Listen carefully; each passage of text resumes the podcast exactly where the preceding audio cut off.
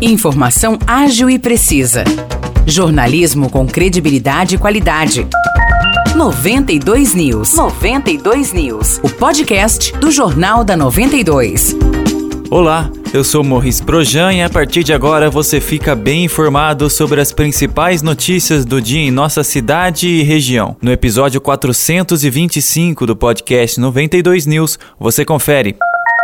A Páscoa vai se aproximando e a tradicional busca por chocolates aumenta. O produto mais procurado é o ovo de Páscoa, mas o preço não tem agradado muitos consumidores. Em algumas prateleiras é possível encontrar ovos de 150 gramas por 90 reais. Por conta disso, o consumidor que esteja interessado em adquirir chocolates e queira fazer um bom negócio deve fazer uma boa pesquisa. Um estudo do Núcleo de Inteligência do Procon aponta que a diferença de preço de uma loja para outra outra no estado de São Paulo pode passar de 100%. Em São João da Boa Vista, os consumidores entendem que compensa mais comprar bombons, barras de chocolate e outros produtos. É o que destaca a professora Michele Rodrigues. Eu estou pesquisando sim, eu achei que teve uma diferença grande do ano anterior, né, para esse ano. Teve uma diferença grande, sim. Então a gente tá, acaba adaptando, procurando outras formas, né?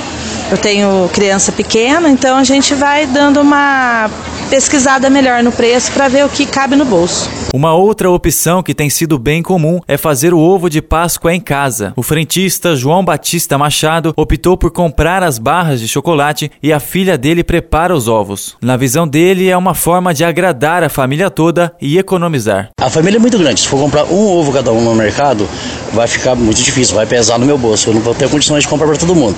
Mas agora, como aqui a gente comprando as, as barras de chocolate fazendo em casa, fica bem mais em conta e todo mundo vai comer um pedacinho.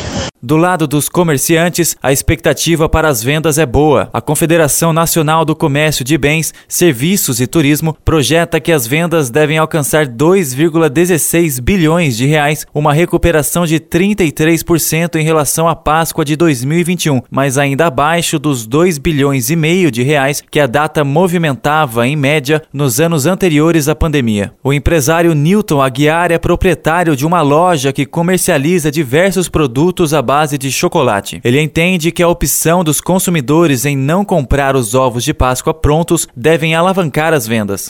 Já aumentou mais de 50%. Eu calculo que nós chegaremos aí a um crescimento em torno de 70% a 80%. Ah, as barras para produção do ovo artesanal, ovo caseiro, né, que tem uma qualidade bem superior à do industrializado, e por outro lado também o custo que no supermercado, nos outros comércios, o ovo de Páscoa ultrapassa o valor de 50 reais.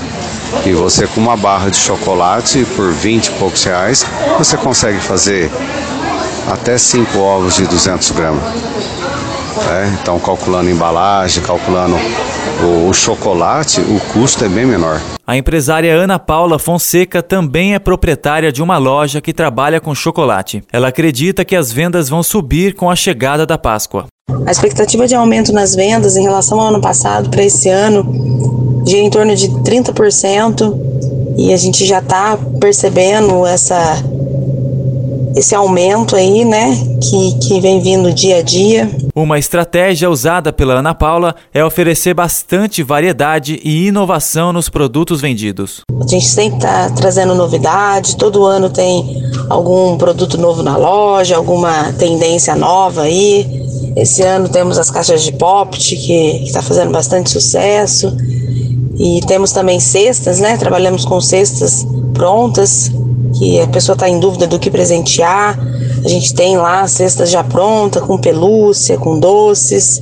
Dá para colocar ovo de Páscoa também. Mas para quem ainda não vai ter espaço no orçamento para comprar chocolate, mesmo com as opções oferecidas pelos comerciantes, tem uma chance de garantir uma Páscoa mais doce sem gastar nada. Participe da promoção da 92 FM, que vai sortear uma cesta de Páscoa com mais de 20 produtos. Mais detalhes sobre a promoção estão nas redes sociais da 92 FM São João. O sorteio será realizado hoje às 2 horas da tarde.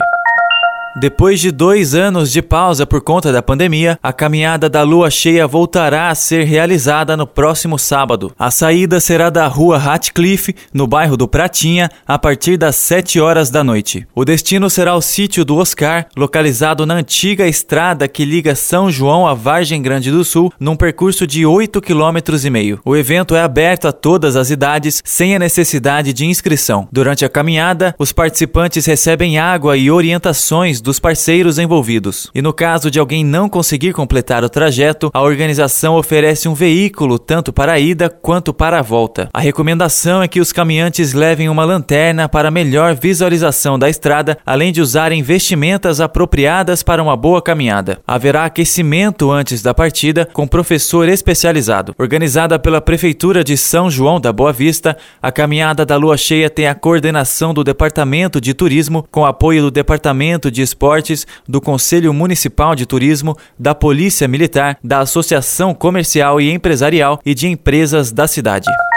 A Prefeitura de Espírito Santo do Pinhal decidiu transferir os atendimentos de pacientes com síndromes respiratórias para o pronto atendimento em uma ala separada com equipe especializada. Até ontem, a assistência a pessoas com problemas respiratórios estava sendo realizada no Centro de Combate à Gripe. A partir de agora, o local será utilizado para outros serviços de saúde. A decisão da Prefeitura se deu por conta da redução na quantidade de atendimentos a pacientes com Covid-19. Segundo Segundo a administração municipal, em janeiro de 2022, 4.017 pessoas foram até o centro de combate à gripe. Em março, esse número caiu para 798.